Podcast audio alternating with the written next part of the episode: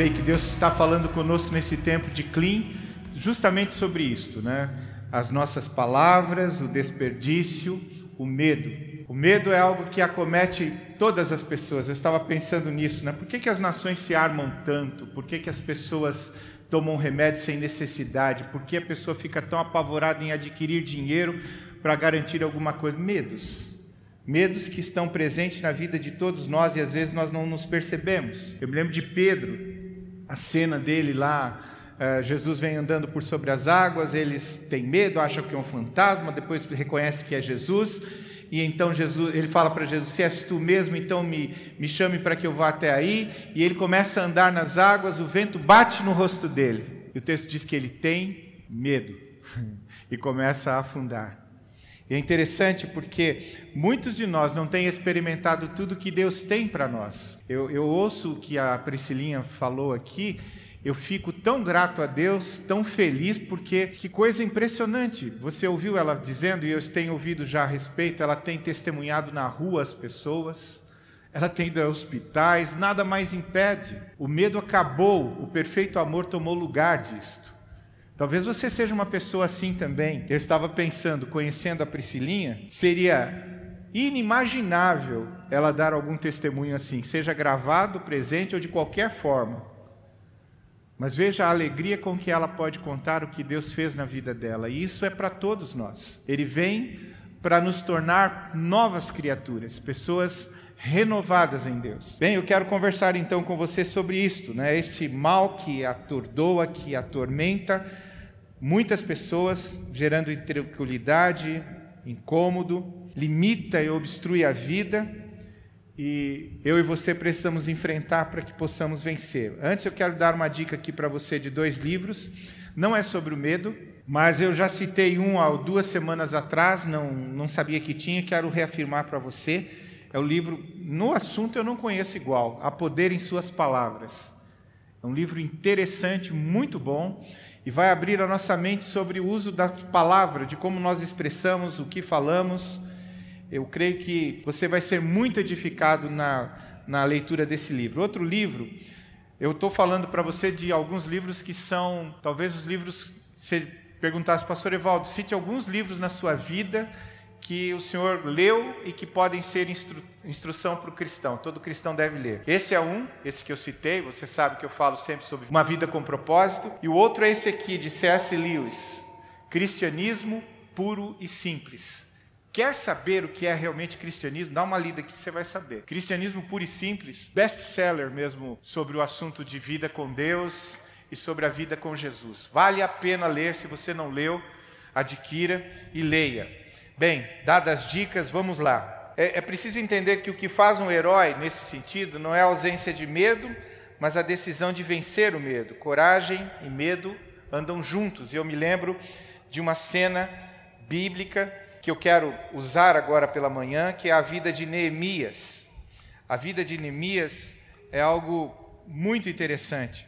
E a forma como Deus usa a vida dele, você se lembra que ele estava lá no, na corte do rei Artaxerxes, ele era copeiro, mas ele ficou sabendo da questão dos muros de Jerusalém que haviam caído.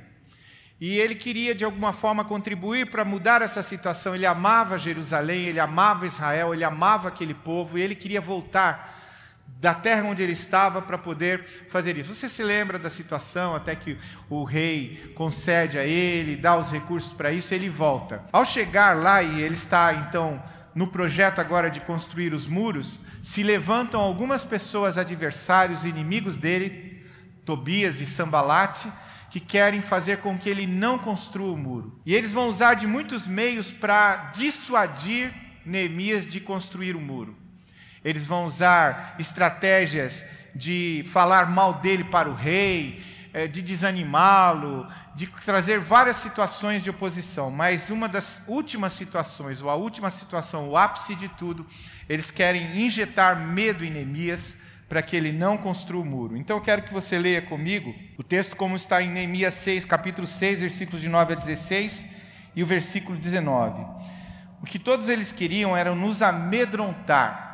Os seus inimigos. Eles diziam: as mãos deles largarão a obra e ela não será concluída. É interessante olhar para Neemias nesse sentido, porque a intenção dos inimigos era simplesmente fazer parar a obra.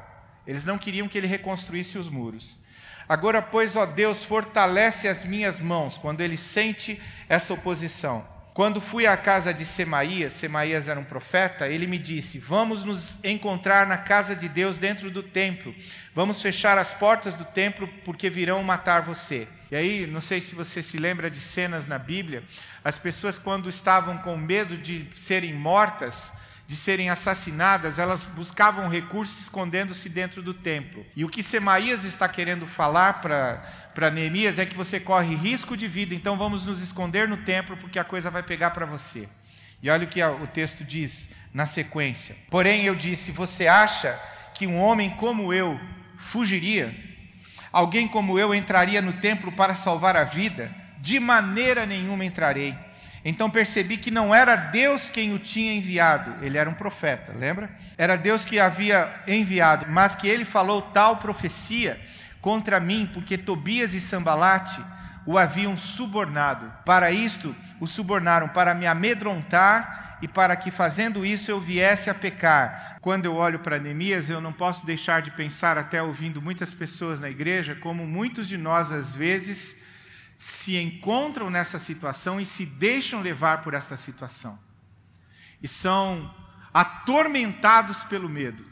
Ah, o testemunho da Priscilinha era isso, ela era atormentada, era impedida. Você ouviu o que ela disse? Ela não conhecia Jesus como tal, porque o medo separava ela do Senhor. E isso acontece com muitos de nós em muitas situações, as mais diversas da vida, sem que percebamos. Talvez você esteja aqui nesta manhã e seja uma pessoa atormentada pelo medo, e o medo tem separado você de Deus. Você conhece o Deus da religião, ou como o, o, o Igor falou, e eu gostei muito disso, você vê Jesus pela janela. Ele não entrou na sua casa, ele não entrou na sua vida, ele não faz diferença em você. E porque ele não tem essa, esse acesso à sua vida, o medo tem acesso. E não sei se você tem noção disto, mas o ministro do medo, aquele que tem a intenção de injetar medo na sua vida, tem um nome: Satanás. E ele vai usar circunstâncias e situações para, de alguma forma, promover em você o retrair-se, o colocar você em medo, fazer com que você se torne uma pessoa que não assume as coisas que você deve fazer com medo. E aí eu queria fazer algumas considerações sobre o medo, considerando tudo isso que nós vimos até agora. A primeira coisa que eu quero dizer para você é que o medo desagrada a Deus. Você pode repetir isso comigo? O medo desagrada a Deus. O medo é um insulto a Deus. Alguns de nós não perceberam isto. Ah, pastor, eu não vou na igreja porque ah, eu tenho medo do que vai acontecer do Covid, eu posso ser é, infectado pela Covid.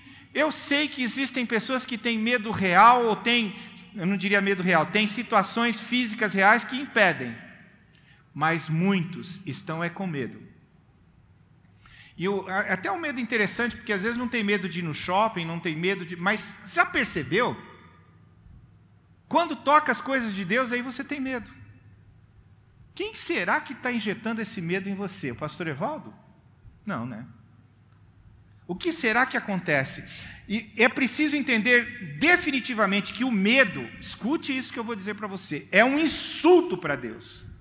Quando você demonstra medo, você está insultando a soberania de Deus. Nós afirmamos e cantamos aqui, Ele está no controle de todas as coisas, mas o medo diz Ele não está, e você aceita. Você se acomoda no medo. O medo é um insulto à sua providência. Ele nos guia e ele provê para a nossa vida, mas o medo diz: não, ele não provê. Vai trabalhar, vai fazer, porque senão você não vai ter. Mesmo que você tenha que atropelar as pessoas, você vai ter que lutar com isso, porque você não vai ter. Você não está confiando na provisão de Deus. E quando eu estou falando isso, você é bem sábio para entender. Não estou dizendo para você não trabalhar, estou dizendo para você ser comedido no que você faz. Porque você às vezes se desgasta nisso, gasta a sua vida e não obtém nada e continua com o medo. como um viajante da sua história. Então, o medo é um insulto à soberania, à providência, ao poder de Deus. O medo é um insulto ao poder de Deus. Ele nos protege, mas o medo diz: não, ele não protege tanto, cuida, porque senão a coisa não vai dar. Eu, eu, eu posso contar de várias experiências na minha vida, mas eu quero passar para a experiência de Israel mesmo. Quantas experiências eu e a Nana já tivemos de proteção de Deus, de guarda do Senhor sobre a nossa vida. Mas eu estava me lembrando de Israel. Quando Israel deixa o Egito, você se lembra? Eles vão em direção à terra prometida. Quando eles estão diante do Mar Vermelho, acontece um negócio interessante. Eles começam a reclamar para Moisés: Poxa vida, eu gostaria que você tivesse nos deixado morrer lá no Egito. Olha que situação que nós estamos agora diante do mar, como nós vamos atravessar? Este povo que está diante do Mar Vermelho viu Deus intervir com dez pragas sobre o Faraó e todo o Egito. Eles viram.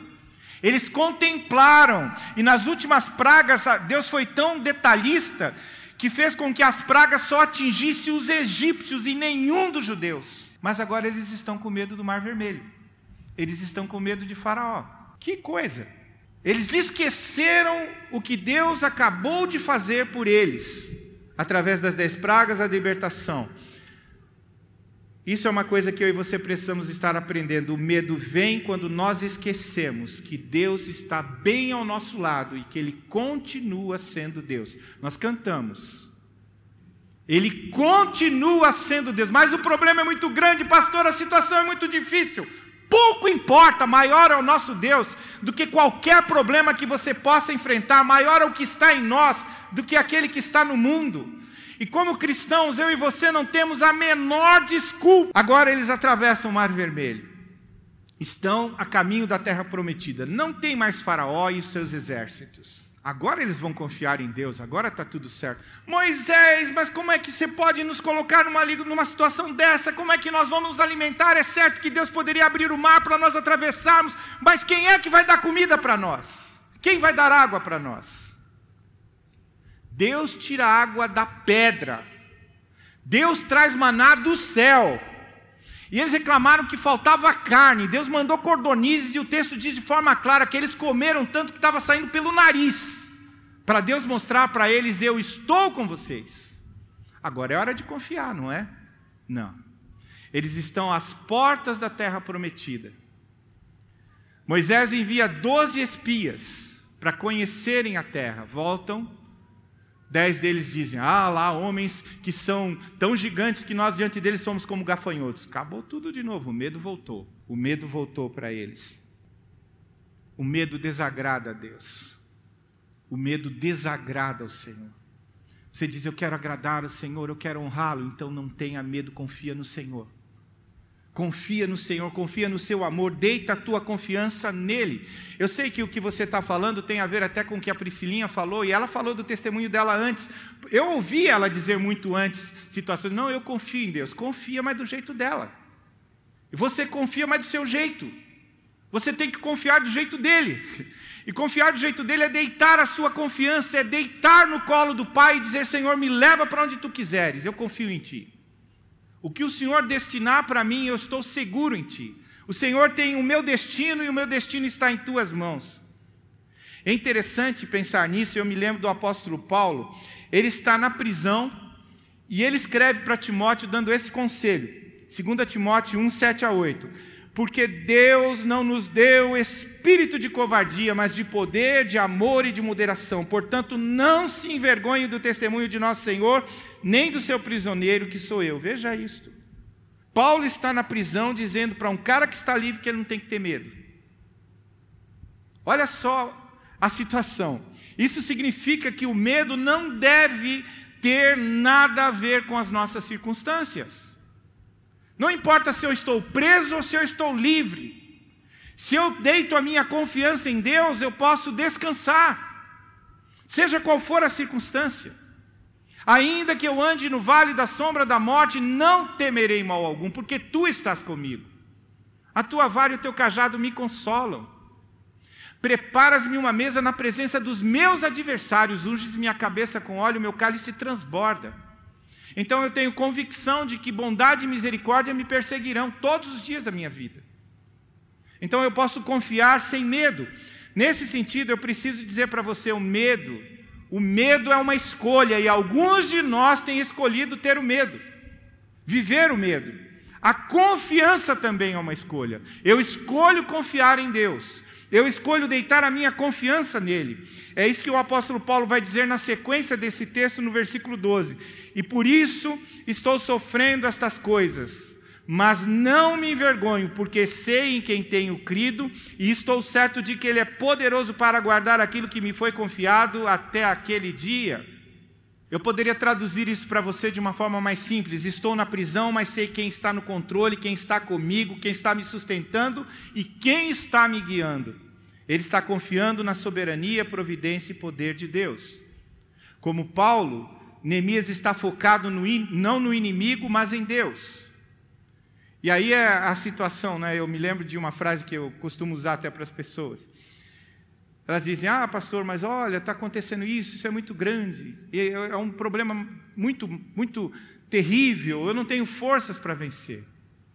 Não olhe para o tamanho, tamanho do seu problema, olhe para o tamanho do seu Deus. O tamanho do seu Deus. Quem é o seu Deus? Quando você reconhece-o, quando você conhece o Senhor, então você pode vencer. E é o que aconteceu com Neemias. Nos versículos 11 a 12, ele vai dizer: O que todos eles queriam era nos amedrontar. Eles diziam: As mãos deles largarão a obra e ela não será concluída. Agora, pois, ó Deus, fortalece as minhas mãos. Ele não ficou lamentando, ele não ficou dizendo: Não, estou com muito medo. Fortalece as minhas mãos, Senhor. Eu me lembro dos discípulos também, depois que é, Pedro sai da prisão e, e o povo, os, os sacerdotes dizem que eles vão ser perseguidos e que eles não podem mais pregar o evangelho, eles se reúnem em oração e eles oram a Deus: Senhor, dá-nos ousadia para que não paremos de falar do teu nome. Ou seja, ausência total de medo e profunda confiança em Deus. Agora, pois, ó Deus, fortalece as minhas mãos. Porém, eu disse: Você acha que um homem como eu fugiria? Alguém como eu entraria no templo para salvar a vida? De maneira nenhuma entrarei. Então percebi que não era Deus quem o tinha enviado, mas que ele falou tal profecia contra mim, porque Tobias e Sambalate o haviam subornado.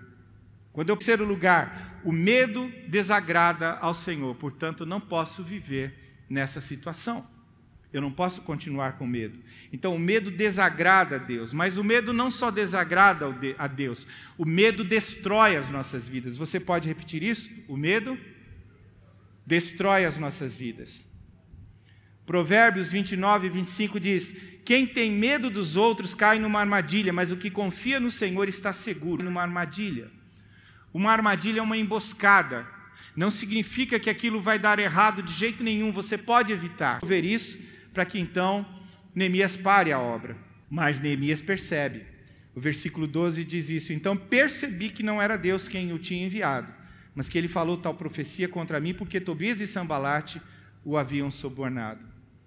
Neemias reconhece a armadilha do medo de Satanás, e aí é uma das coisas, de situações que eu e você precisamos estar em comunhão nós precisamos de lugar secreto, nós precisamos de palavra de Deus, conhecimento da palavra. Isso não tem a ver simplesmente com frequentar a igreja, eu não estou dizendo que não é para você frequentar, isso faz parte do seu crescimento em Deus, mas precisa muito mais, você precisa conhecer a palavra de Deus, você precisa conhecer o Deus da palavra, você precisa ter comunhão com Ele, para que então você possa vencer o inimigo, percebendo e discernindo os caminhos que Ele traça para você.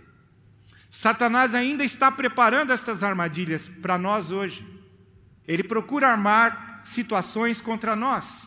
Eu estava pensando, ouvindo um pastor amigo meu, sobre quantos pastores amigos que têm caído em pecado terrível, de todas as ordens que você for imaginar. E por que caíram?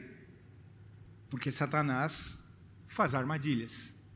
Faz armadilhas para qualquer um de nós. Ele ainda prepara. O medo traz uma armadilha, o próprio medo em si já é uma armadilha. E traz tormento sobre a nossa alma.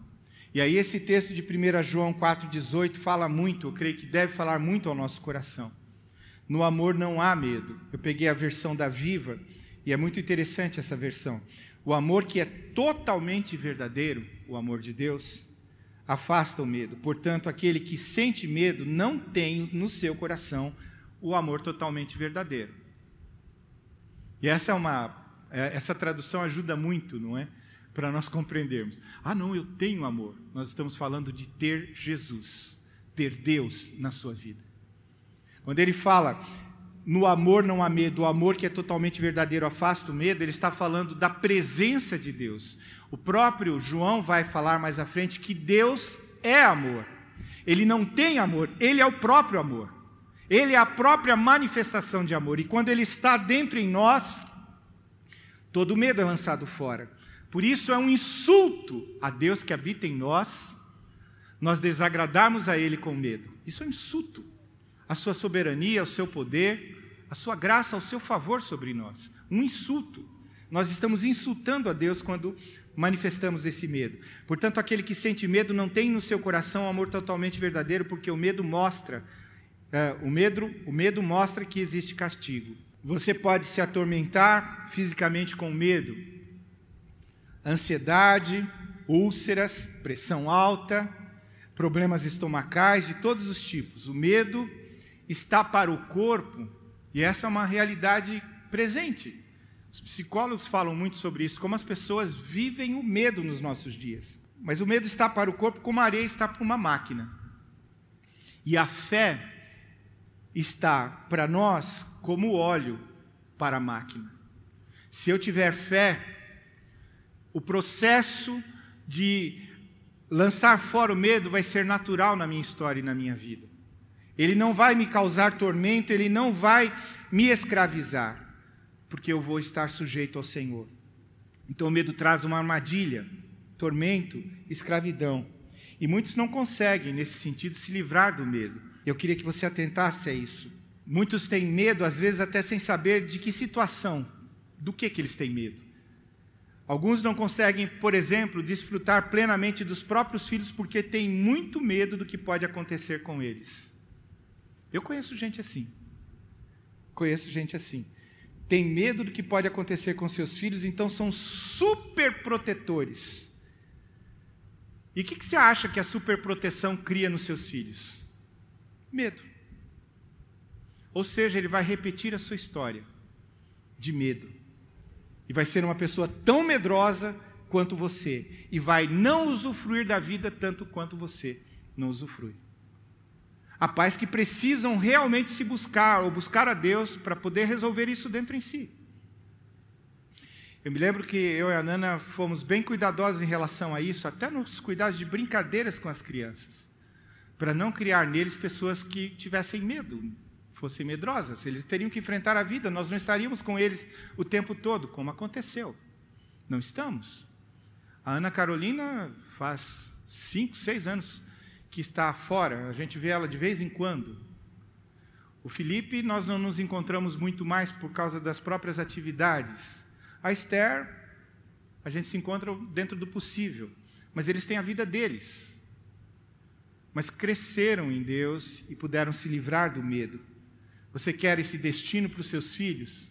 Então você precisa se livrar do medo primeiro, para que você não instigue sobre a vida deles o que você mesmo sofre. Alguns não conseguem se concentrar, por exemplo, no trabalho, porque tem medo de perder o trabalho. E aí acabam fazendo as coisas erradas pelo medo que tem. Pelo medo que tem. Alguns não conseguem aproveitar a vida do, por causa do medo da morte ou de perder a saúde, como eu falei agora há pouco. Cada vez que ouvem falar de uma doença, pensam que a têm. Vêm os sintomas e pensam que estão desenvolvendo psicossomaticamente a enfermidade. Eu conheço uma pessoa, eu, eu, eu, eu estava conversando com Deus se eu poderia partilhar isso, mas eu quero falar para você. Minha mãe é uma mulher muito simples, mas extremamente medrosa. Muito medrosa. Uma saúde incrível, mas medrosa. Como ela não tinha muito conhecimento, um determinado tempo ela chegou para mim em casa e disse: Ah, sabe, filho, eu acho que eu estou com um problema muito sério. É mesmo, mãe? O que, que a senhora tem? Eu acho que eu estou com um problema na próstata. Vai ser difícil, mãe. Ela já estava vivendo a dor dos problemas, sem ter o menor conhecimento. E alguns de nós, você ri disso, mas alguns de nós caem nesse ridículo. Porque simplesmente não confiam no seu Deus. não deixam ele ser o que ele é para você. Teu protetor, teu pai, teu cuidador, aquele que quer cuidar da sua vida. Então, o medo desagrada a Deus, mas o medo também destrói as nossas vidas. E por fim, o medo agrada alguém, ele agrada o nosso inimigo. É tudo o que ele quer ver na sua vida. Eu começo a pensar nisso até em termos de, de, de vida da igreja, de da igreja que eu estou falando, não é comunidade Siloé, estou falando de vida da igreja de Jesus, de sermos servos dele, de fazermos a vontade de Deus. Neemias, por exemplo, ele era um líder talentoso, hábil, um grande líder. Mas não importa que ele seja. Se ele tivesse medo, o medo paralisaria ele. E os talentos dele, os dons que ele tinha, não valeriam nada para o medo que ele tinha. Mas ele não teve, ele enfrentou o medo.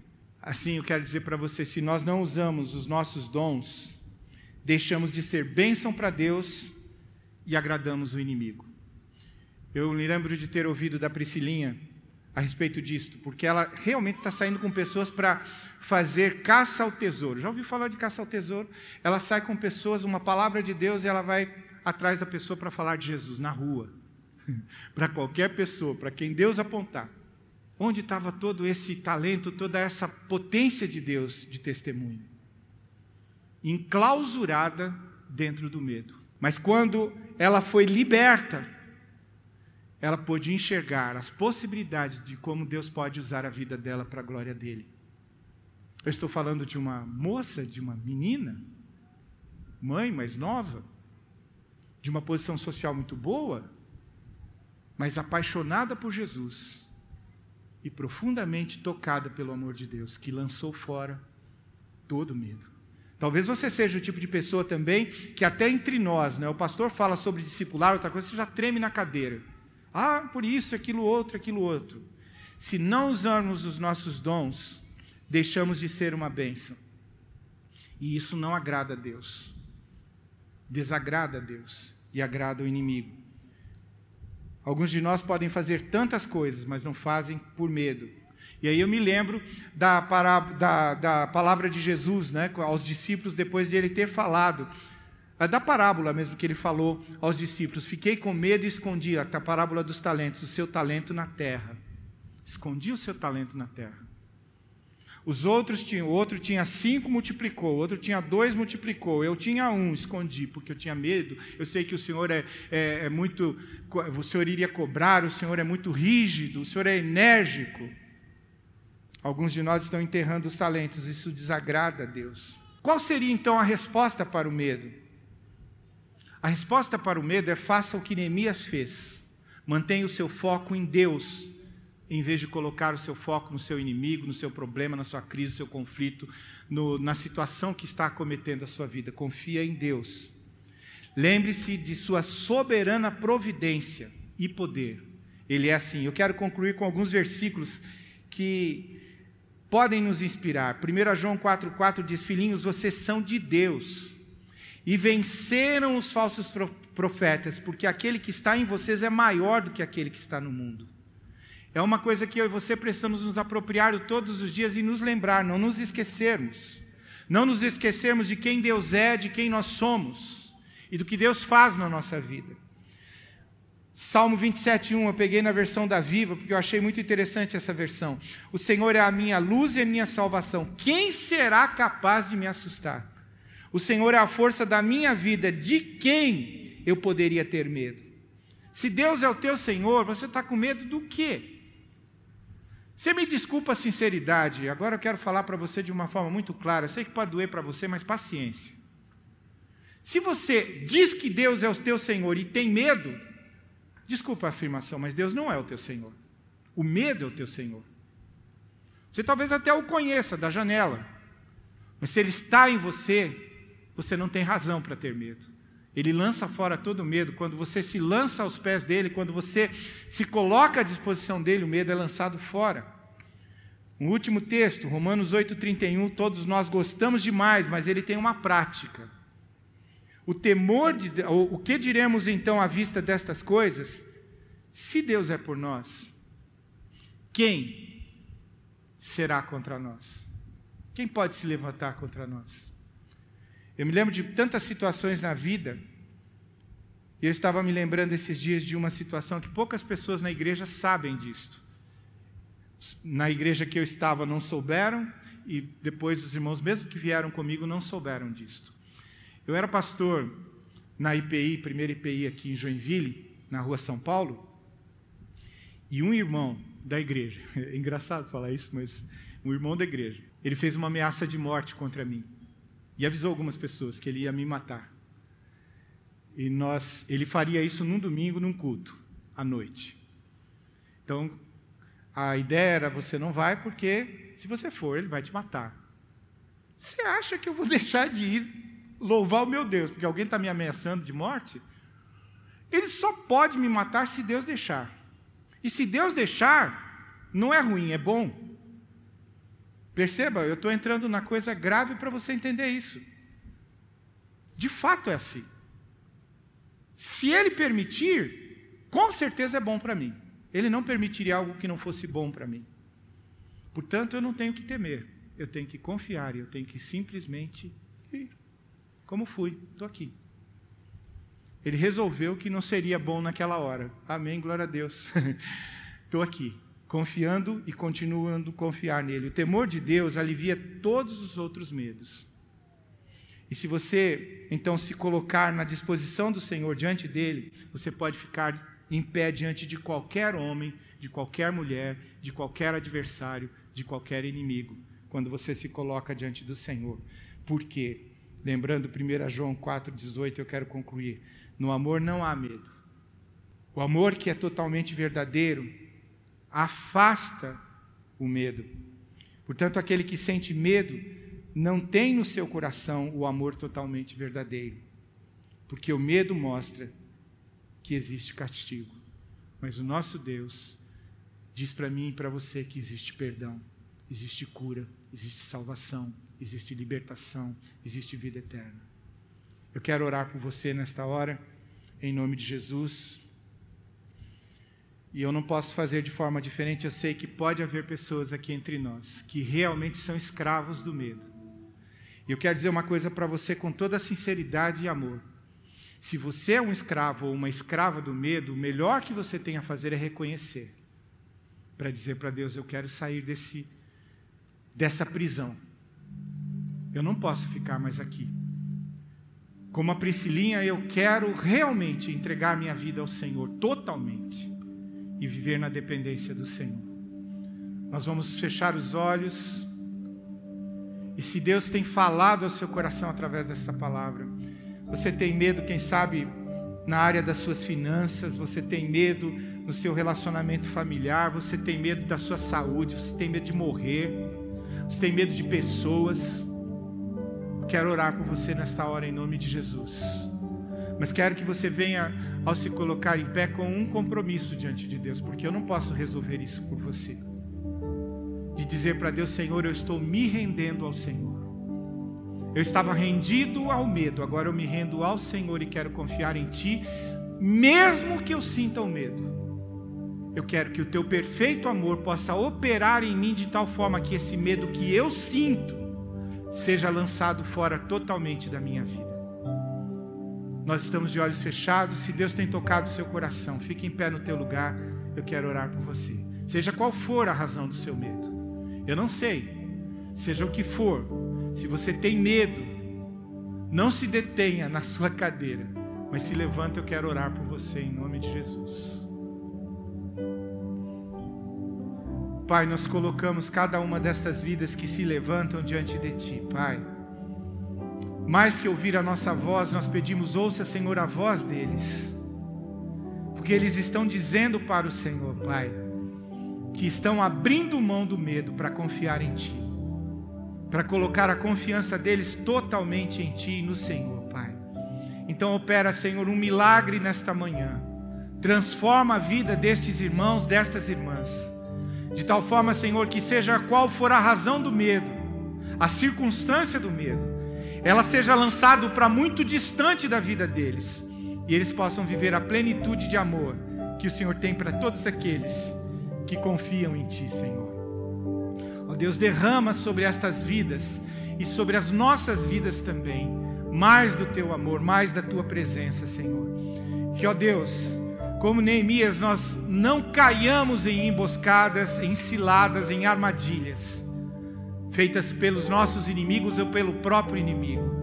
Dá-nos o discernimento, dá-nos a confiança, o conhecimento, o entendimento, o discernimento da tua palavra, Pai, para que nós sejamos mais que vencedores por meio do Senhor. Opera isto em nós, Pai. Nós te pedimos, nós te agradecemos. Em nome de Jesus. Amém. Amém. Amém. Glória a Deus. Pode saudar o Senhor.